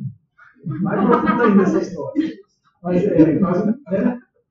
Beleza. Agora, o que essa pleuroma, quero finalizar essa ideia de pleuroma, vai dizer que tanto o navio que está cheio, como a matéria que ocupa esse navio são da mesma espécie. Isso, meu irmão, fala da justificação. Nós somos feitos como Cristo. E não, não figuradamente como alguns evangelhos acreditam. Ah, você foi feito filho de Deus. Ah, tá, entendi, mas eu continuo filho da manga Lúcia, do seu cérebro, mas assim, parece que em parte sou filho de Deus também. Aliás, ele é o quê? Filho de Deus, olha. Não é isso. Quando fala que nós somos preenchidos por esse logos, nós somos absorvidos por essa matéria. Mas aí, Marco, o cara vai olhar para você e fala assim, não, mas você não é igualzinho Jesus, não. Então, pois eles falam assim, é de Jesus. Eles não falavam mal de Jesus? Mas você não é filho de fornicação? Olha que eles falavam, rapaz, você parou de pensar nisso? Eles falavam assim de Jesus, vai falar assim de você? Então não fica vaidoso querendo provar que você é filho de Deus, não. Se você é, você é o quê? Você é, ué. Não, não é querendo provar, querendo brigar, discutir, não, eu sou, não é, eu sou, não é. Pô, se você é, qual é o problema? Nenhum. Você é. Pleuroma. Você é feito da mesma matéria. Décimo ponto. Esse aqui, para mim, traduz muito bem o. Por meio dele, por meio de quem, meu irmão? Cristo. Todas as coisas foram o quê? Reconciliadas. E aqui, meu irmão, meu irmão, o que, você entende da palavra reconciliação? Arthur, você já teve que se reconciliar com alguém? Antes de reconciliar, o que aconteceu? Não precisa contar o caso, não quero saber isso, mas assim, foi necessária a reconciliação por quê? Ah, meu coração, né?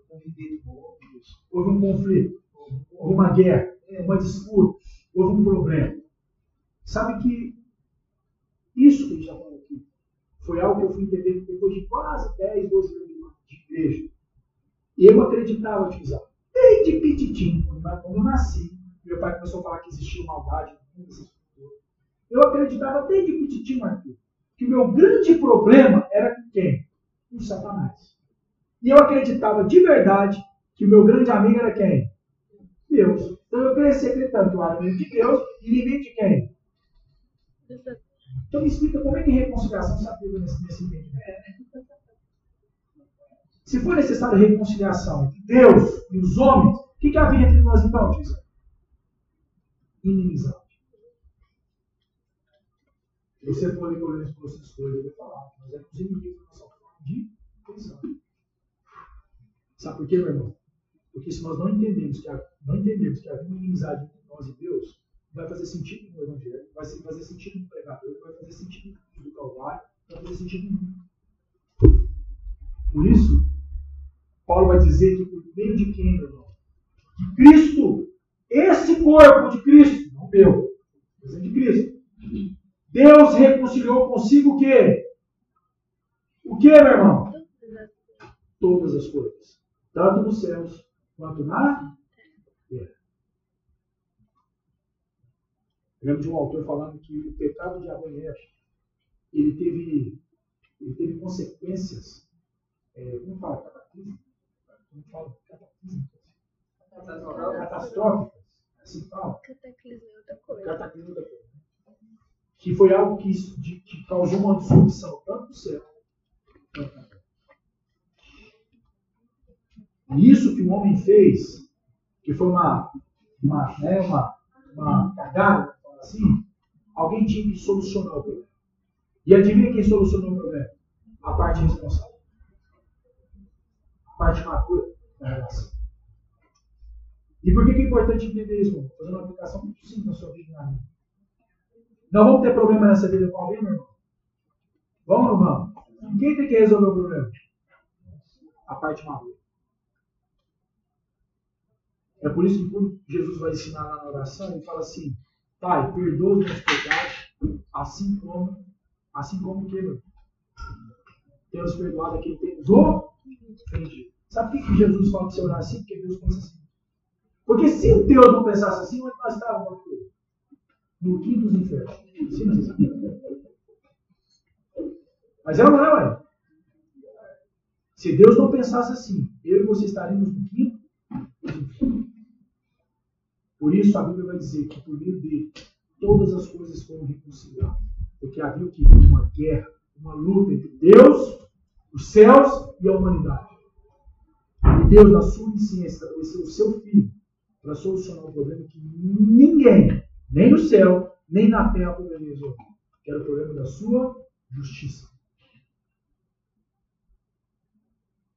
Porque sua, o seu padrão moral e ético não permitia uma vida sem santidade. Porque Deus é santo, santo e santo. E o ser humano? Um problema, um problema e um problema. E tem igreja evangélica ensinando você, falando para você que você é a solução dos problemas. Sabe por que, que eu, particularmente, tenho muita dificuldade de psicologia? Porque o psicólogo acredita que você tem uma solução dentro de você. Em alguma parte da sua vida, você vai resolver esse problema dentro de você. Irmão, até acredito que o problema se soluciona dentro, que é o Logos, é Cristo mesmo, mas não é isso. Como se você tivesse uma solução para o problema. Não tem jeito. Isso é conversa de capeta. Vamos, vamos avançar para a gente terminar. Já a gente fala que vai terminar Próxima afirmação que eu já falei. Cristo é em vocês a esperança da glória. Versículo 27. Meus irmãos, esse talvez deveria ser o versículo que resumiria todo o Evangelho. Cristo dentro de você, a esperança na glória. Esse, esse artigo em aí, rev, grego, fala de uma expressão de ser colocado dentro dele. Dentro dele. Portanto, meu irmão, Paulo, Paulo aqui sempre faz uma pergunta para nós, é verdade. Do que você é feito? Responda para mim, do que você é feito? Do que você é feito? Essa foi a pergunta do apóstolo Paulo aos Colossenses. Do que você é feito? Deus vai habitar dentro de você. Você carrega Deus? Ou Deus que carrega você? Ou você, como Paulo fala, você faz isso por etapas. Domingo é Deus, segunda, quarta, quinta, sexta, domingo, sábado, sou eu que toco lá tudo. Como é que é, meu irmão? 12. Aqui é uma coisa bem difícil de entender, mas nele estão escondidos todos os tesouros da sabedoria e do conhecimento. Capítulo 2, versículo 3. Nele estão escondidos todos os tesouros da sabedoria e do conhecimento. E aí, meus irmãos? Você pode, você pode falar o que você quiser para mim, falar que o Pablo Marçal é inteligente, que é o candidato à presidência da que ele tem uma sabedoria muito. Você pode falar para mim que eu sou psicólogo, mas meu psicólogo é diferente, ele tem uma, uma pegada. Né? Ah, meu, meu terapeuta, você conhecer, Tiago, você vai falar também isso. Ele tem uma visão do mundo completamente diferente. Irmão, deixa uma coisa. Nada do que você me apresentar deveria me surpreender mais do que esse mas pode continuar me surpreendendo, se eu não o que está falando. Tiago vai dizer que se você não tem sabedoria, faça o quê, meu irmão? Peça para quem? O terapeuta, que ele vai te dar? Peça para quem, meu irmão? E Deus vai fazer o quê? vai te dar. Sabe que ele vai te dar? Porque nele reside o quê? Toda sabedoria e todo conhecimento. Irmão, um ser humano, um ser humano, você pega qualquer Einstein, Galileu, qualquer outro personagem da história que conheceu algo, descobriu algo. Irmão, ele só descobriu algo porque Deus permitiu que descobrisse. Lei da gravidade, qualquer coisa. Porque provavelmente esse conhecimento ia ajudar o quê? A humanidade. Então Deus vai permitir ele saber. Nós, como crentes que somos habitados pelo Senhor, nós devemos ter de maneira simples. Ninguém que vai ser colocado na sua frente tem capacidade ou sabedoria maior que você, se você é habitado pelo próprio Deus. Mas a nossa mente é o quê? Esse também. E como a gente não sabe o que está falando, nós ficamos parecendo ignorantes para a vida. Irmão, Jesus disse que os apóstolos ficarem tranquilos, quando eles fossem colocar diante de reis, de autoridades, o próprio Espírito Santo ia encarregar de falar o que eles Eu não vou dar testemunho de mim, que é o objetivo não é esse hoje. Mas se você soubesse onde eu venho e onde Deus me colocou hoje, pela misericórdia e bondade de Deus, vocês vão de rir. Porque não tem lógica de vocês. Deus me colocou para falar com pessoas que, socialmente falando, são extremamente inteligentes. Eu só lido com médico. Aí tem na médica que fez MBA, Harvard, sei que, não sei o quê. Aí ele senta na cadeira e chora. Vocês são inteligentes demais. Fala, mas não vai tudo, meu sócio. Pois é. Você não sabe o que vai fazer. Agora, qual que é o meu desafio? De achar que sou eu que estou falando. Você tem problema? Eu sou o problema. Aí, na minha igreja, ninguém entende o que. Mas eu sei entender, eu sou o problema. É não, meu irmão? Deus vai dando conselhos de acordo com quem entende tudo. Só que a gente anda com sem cabeça. E as coisas não vão acontecer no devido tempo, por quê? Porque nós somos livres. Livre para quê? Até abandonar Jesus porque ninguém vai para o céu com a arma apontada na cabeça. Vai? Imagina. Vai, se não quer, vai. Porque eu estou mandando, mas não quero, Jesus. Você vai. O céu é meu, sua vida é minha, e você vai para eu estou mandando. Seus casamentos antigos eram assim. Não é Jesus. Jesus é um casamento sadio. Se a mulher não quer entrar, fala, você o quê? E, ah, Tiago, eu não concordo com isso. Eu acho que salvação não se perde. Não tem problema. A maior evidência que você vê que você peca, você pecou essa semana? Você acha que Deus tem que ser pecado? Não, Deus sabia que ia pecar, porque ele sabe que ele desejou o pecado. Então, conversa para boi dormir, velho. A maior evidência que você pode apartar de Jesus é o pecado que você comete. Aí a pessoa pode pensar, não, mas espera aí. Isso não é problema não, porque eu posso pecar quantas vezes eu quiser. Meu irmão, te falar uma coisa, o problema com Jesus não é o pecado. Você entende isso? Porque o pecado foi resolvido aonde? Na. Sabe qual é o problema com Jesus? É você rejeitar no momento esse perdão. E não encontrar mais reconciliação no coração. E a evidência histórica mostra que muitos daqueles que diziam só de Jesus apartaram dele. Nunca mais falaram. Mas esse não é o caso. Mas neles estão escondidos o quê? Todos os tesouros sabedoria e Irmão, você não é um retrógrado ou idiota por ler as escrituras. O mundo quer que você pense isso. Mas as pessoas mais extraordinárias do mundo são pessoas que aprenderam com Deus. Porque ele ensina algo prático, que, que a uma escola, uma universidade vai ensinar. Porque nele estão escondidos todos os tesouros da vida. 13. Nele habita corporalmente toda a plenitude da divindade. Paulo vai falar isso no capítulo 2, versículo 9. 14. Neles vocês receberam a plenitude. Capítulo 12, versículo 10. Nós falamos disso. Você recebeu em Cristo essa plenitude. Mas o problema é que eu e você ainda não sabemos disso. É por isso que nós estamos andando desesperados por essa vida, porque você não está o quê? Porque ele não é suficiente para você. Está faltando um pouquinho, né? não, está faltando um marido, está faltando uma esposa, está faltando um filho Está faltando aquele trabalho, aquele está faltando aquele salário. E essas coisas estão confundindo você e a mim. Sabe por quê? Porque você é completo em. Mesmo que você não, não queira acreditar nisso, você é completo em. Mas o mundo e as trevas vão fazer de tudo para você pensar que você não está completo. E vou te falar mais. Se tem uma coisa que o marketing faz, é convencer você disso. O marketing vai falar assim, e aquela calça apertada que você não tem, mulher? E aquele sapato bem quadrado que você não comprou mulher? E aquele carro do ano que você ainda não tem, aquela casa? E aquele, aquele marido, aquela mulher, aquela viagem dos sonhos? Vou te falar como é que crente resolve o problema em casa. O mundo ensinou, Guilherme, quando tiver problema para treinar, sabe como é que você resolve?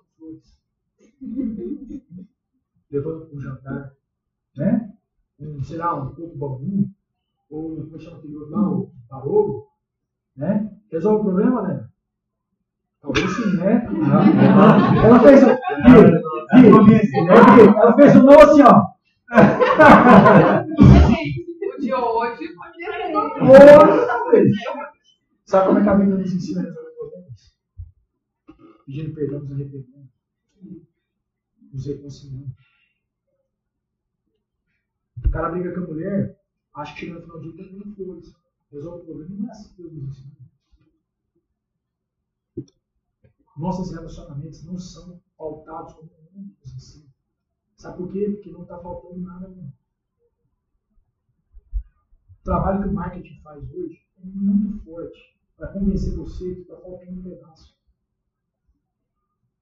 Essa necessidade, né, eu, eu falo por mim, essa necessidade de consumo, de como se você estivesse precisando daquele último modelo, última performance, um, é um, é, vai estar na vibe. Gente, isso é desesperador. E aí vem alguém que joga uma pitada ainda de, de, de imediatismo, vai que frita mesmo. Eu dou o exemplo de imediatismo, eu esqueci o nome do senhor. Cláudio. Cláudio. Eu não sei, quando você era mais pequeno, era fogão de gás ou a lenha? Eu tinha os dois. Mas na época do fogão a lenha, demorava quanto tempo para fazer uma comida? É. Umas 4, 5 horas. Hoje o cara põe no micro-ondas 15 segundos ao pezinho, ó. Não é verdade? Imediatismo. Nós estamos com o quê? Para ontem. E no Evangelho de Jesus as coisas não é para ontem, é para sempre. Você entende? É um telefone fixo. Telefone fixo, né?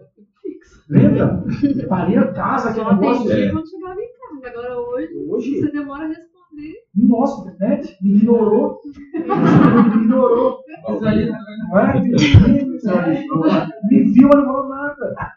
E quando você tira alguém do grupo, então? Nossa! Irmão, você tinha, eu duvido. Nossa, foi boa vocês. Vocês deviam ficar assim quando senhor não conhece a Bíblia. A mulher é possível. Não é Apocalipse 3 fala que é. Não é Apocalipse 3 fala que é. Mas não importa. Isso não é um assunto de. Mas coisa eu te falar. Sabe o que deveria tremer a sua vida? É chegar no último dia e Jesus falar: se apartar de mim, que eu não te conheço. Isso deveria doer na sua vida. Não é se você for escolhido George Isaac. Mas como te convencer que é isso que importa? Se é isso que vai mudar a sua vida. Aí nós quer fazer parte do grupo todo. Eu estou dispensando o grupo, tá? Quem quiser me incluir aí, saiba disso. É... 15. Ele é o cabeça de todo poder e autoridade. Capítulo, capítulo 2, versículo 10. Ou principado e potestade. Sabe, meus irmãos? Esse conceito de principado e potestade vai falar muito do conceito espiritual, falar sobre uma ordem genital que existia, que existe no entendimento de Deus. Lá em Efésios capítulo 6 também vai falar que nossa luta não é contra o quê? Carne e sangue, mas principais e potestades. Exato. E aqui, meu irmão, deixa eu falar uma coisa pra você. Eu lembro de uma, uma chargezinha que falava o seguinte: que Satanás, em algumas ocasiões, vai fazer de tudo pra você pensar que é tudo é ele. Tudo é Satanás. E você esquecer de Cristo. E outros vão fazer um esforço para você pensar que nada é ele. Quase não existe. Ao passo que tudo que é material, segundo a Bíblia, é apenas a sombra das coisas hã? Futuro. invisíveis. Vou te falar uma coisa. A maioria dos conflitos que eu e você enfrentamos, a maioria deles tem um fundo espiritual. Sabe quem vai fazer você não acreditar nisso? Freud. Freud fala isso. Freud, por ser ateu, ele dizia que o mundo espiritual não existe. Aí veio um cara contemporâneo que era muito que falava, não, só existe. E os dois sofreram é, é, é, conhecimentos ou culturas diferentes. Um de um pastor americano, que é um filho de pastor americano, e Freud, filho de um judeu, que talvez não ensinou na experiência espiritual. Mas o fato é, quando você ignora completamente as coisas que você vive, no sentido do desafio, você está perdendo uma grande oportunidade de enfrentar o quê? Principados e potestades. Lá em casa, minha esposa, a gente já falou isso, né, aqui na comunidade, nós tivemos um desafio na filha da pandemia, que de repente e minha esposa nos atentamos, a gente estava vendo aquela coisa muito natural demais. Sabe essa coisa muito normal demais? Essa é coisa de criança. Até que esse negócio foi agravando de tal maneira que chegou um momento que eu estou falando, isso aqui não é natural demais. Nós sabemos que nós criamos nossa filha até agora, e isso que ela está fazendo é expressão de outra coisa. Eu estava ligando para o Paulo, Paulo, você uma coisa. Chegou em casa, diante de Deus, diante de Deus como testemunho. Nós oramos para minha filha. Um outro, passou quantos minutos, amor? O negócio foi falar uma coisa falar uma coisa para você de verdade.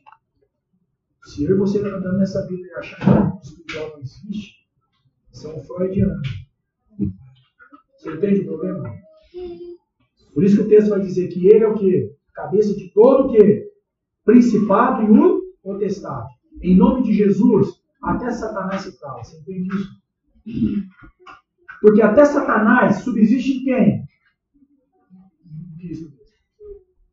Já parou pensar nisso?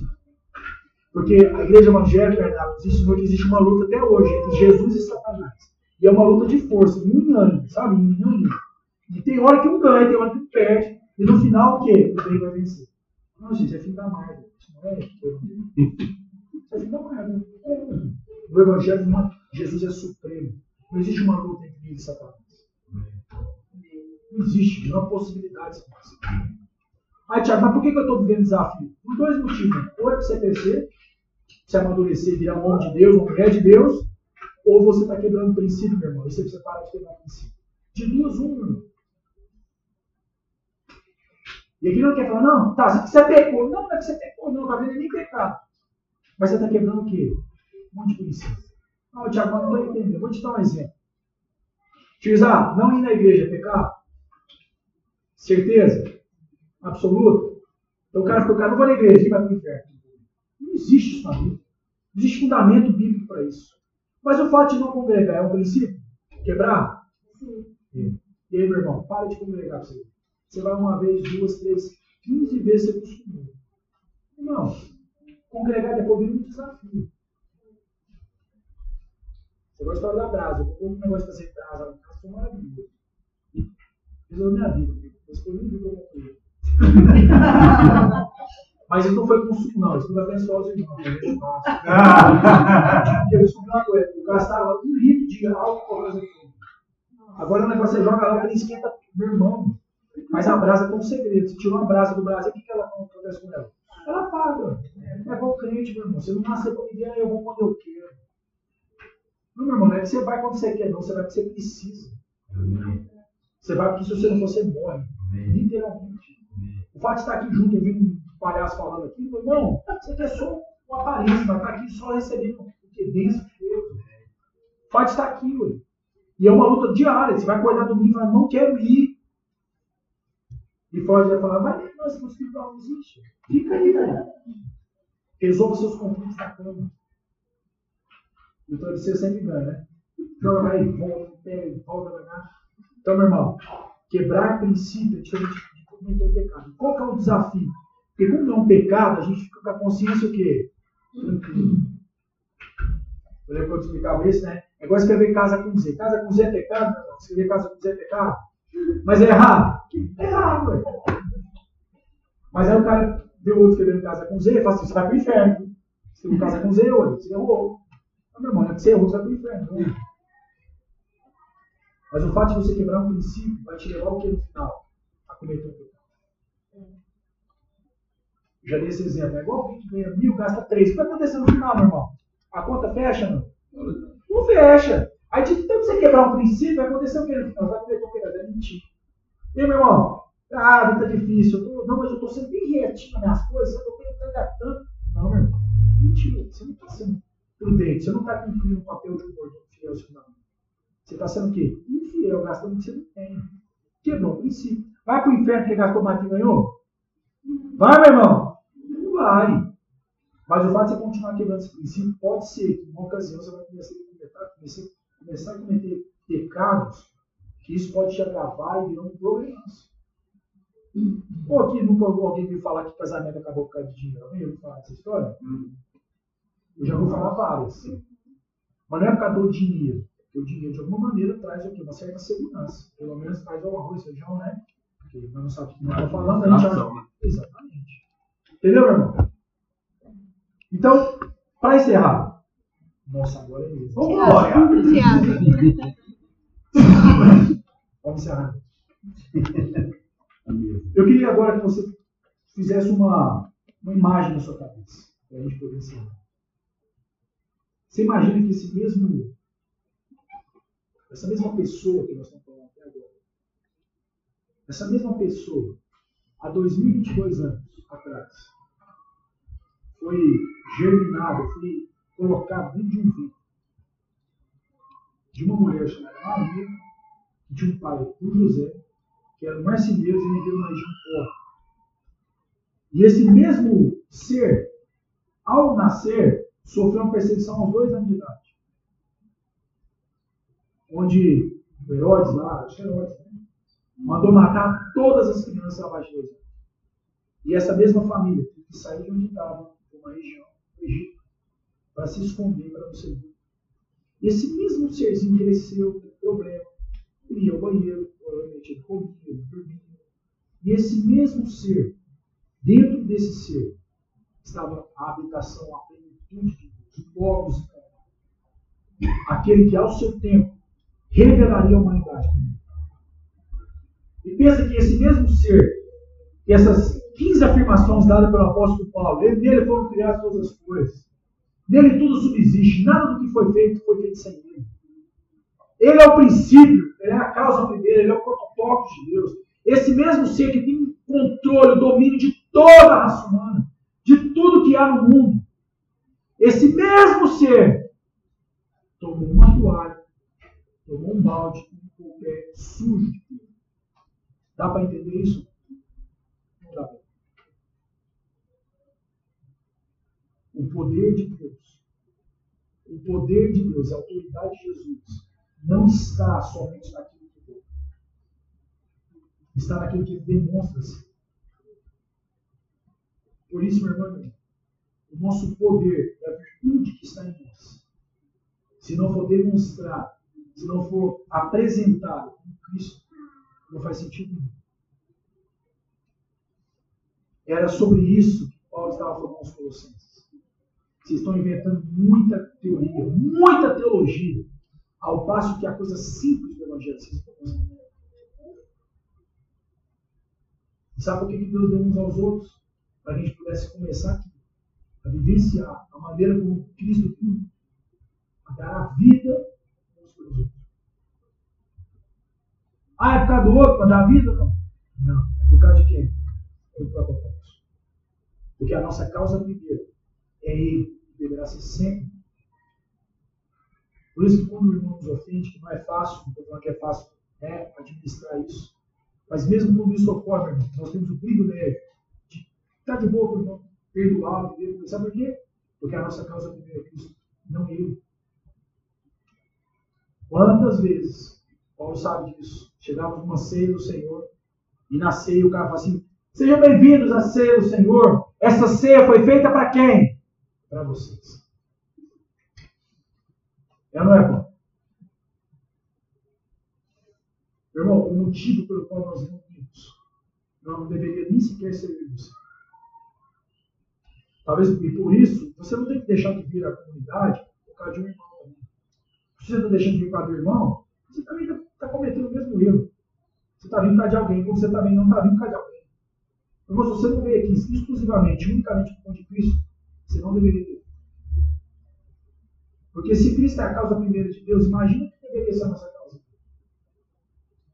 Se Deus pensa assim, meu irmão, você não tem outra forma de pensar do que Ele é a causa primeira.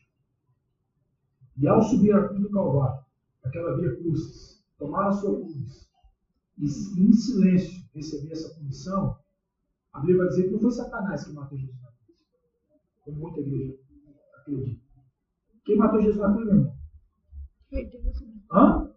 Isaías 53. Porque Deus agradou que morreu para reconciliar consigo mesmo todas as coisas, tanto nos céus quanto na terra. Pergunta para você: você foi reconciliado com Deus? Você foi reconciliado com Deus? Ou você achava que estava tudo em paz? Graças a Deus pelas, pelas mágoas. Graças a Deus pelas coisas ruins que acontecem com a gente. Porque não tem outra forma de chamar a sua atenção. Não tem outra maneira. Sabe você ficar pensando em Deus, dando tudo certo? Dinheiro no bolso, dinheiro na conta, tudo. Meu irmão, você, você, você é vazado, não vai querer. Graças a Deus por Jesus Cristo. Ele é o pendor, ele é a garantia da nossa salvação. Por isso que estar em Cristo não é só uma questão de subsistência, é uma questão de vida eterna. Enquanto alguns estão sobrevivendo em Cristo, outros estão vivendo, experimentando toda a plenitude, pleno, cheio em Cristo. Você está suficiente em Cristo, meu irmão? Esse é o tema da carta. E eu creio que isso pode ser o tema da nossa vida. Estamos suficientes? Ou está faltando um pedaço? Sabe que nós já falamos um tema aqui na igreja sobre a idolatria. A idolatria é tudo aquilo que você coloca sua esperança, expectativa, alegria e contentamento. Tudo aquilo na sua vida que tira sua paz, sua alegria, contentamento é um. Tudo que faz isso com você é um ídolo. Porque nós somos por natureza idólatras. Nós idolatramos pessoas, trabalho, dinheiro, filhos. Idolatramos pessoas de toda forma, sorte de bênção. Idolatramos esposa, marido, idolatramos patrão, emprego, animal. Sim, verdade. E sempre quando essas coisas são testadas ou retiradas de nós, vai mostrar realmente o que você é. Irmão, nada nessa vida, nada deveria trazer tristeza no nosso. Mas Deus sabe do que nós feitos. E Deus sabe que nós estamos num processo de crescimento, de santificação.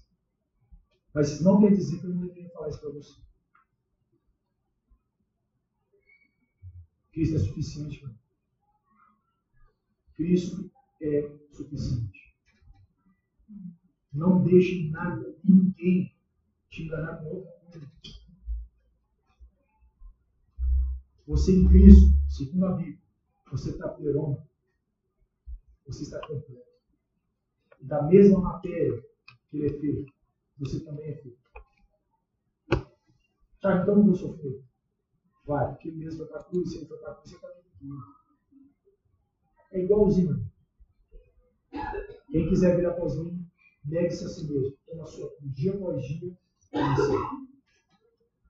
Fica firme, irmão. Que nem diz o outro, né? O lado de lá está chegando. A embarcação já está chegando. E cada dia que passa, parece que esse, esse, esse, esse restante do rio está chegando, está diminuindo. E não é por isso que muitos estão se apostando na fé. Muitos estão pensando ou já abandonaram Cristo. Porque parece que está demorando demais. Está difícil demais. Mas, meu irmão, Cristo é suficiente. Em nome de Jesus. Curva sua cabeça. Vamos dar uma atenção. Encerrar. Senhor, graças, Senhor, pela tua palavra. Graças, Senhor, porque temos crido, Senhor, que o Senhor é suficiente. O Senhor é supremo, Senhor. O Senhor é glorioso. Toda glória, toda honra seja para você. Pai, nossa grande luta, nossa grande batalha, Senhor, passa pela nossa mente, Senhor. Passa pela nossa maneira de crer e entender quem é o Senhor. Não foi diferente, ó Pai, aos Colossenses, assim como não é diferente para nós. Senhor. Muita corrupção que existe no meio da igreja Senhor, se dá porque nós não sabemos de que nós estamos falando. Senhor. Por isso, Senhor, nós queremos que o Senhor se torne cada vez mais conhecido, revelado. Que o Senhor cada vez mais se revele a cada um de nós quem o Senhor é, quais são as suas virtudes, o seu poder, a sua graça e do que nós somos feitos. Assim como esses irmãos rigorosos, nós não queremos nos corromper, Senhor. Nós queremos ser plenamente cheios do Senhor. Queremos ser plenamente satisfeitos do Senhor. E todo ídolo que foi colocado, foi colocado por nós mesmos na nossa vida, seja destruído pelo mesmo poder que ressuscitou Jesus dentre os mortos. Nós sabemos que na nossa vida não há espaço, ó Pai, para substitutos. O Senhor deveria e deve ser o único, deve ser o princípio, deve ser o fim, a causa primeira das nossas vidas.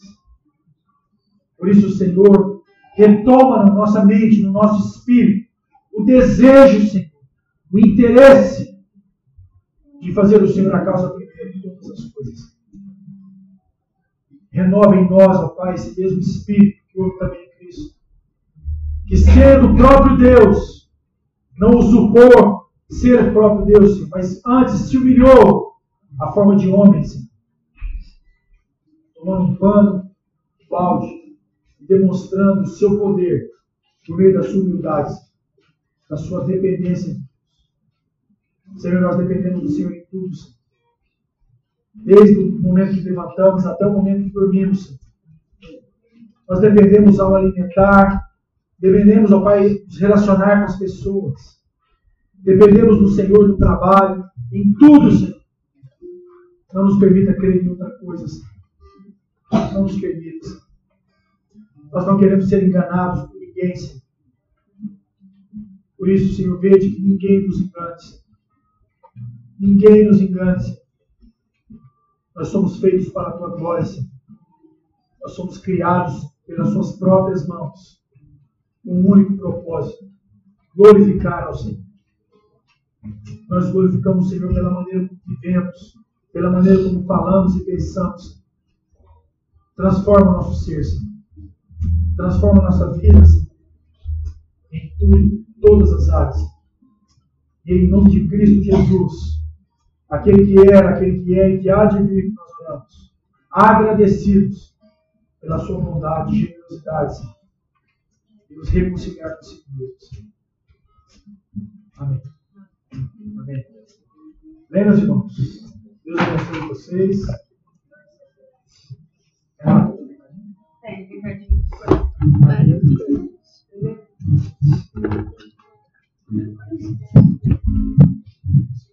Obrigada, Thiago. Também. Não, eu sou suspeita de do meu povo.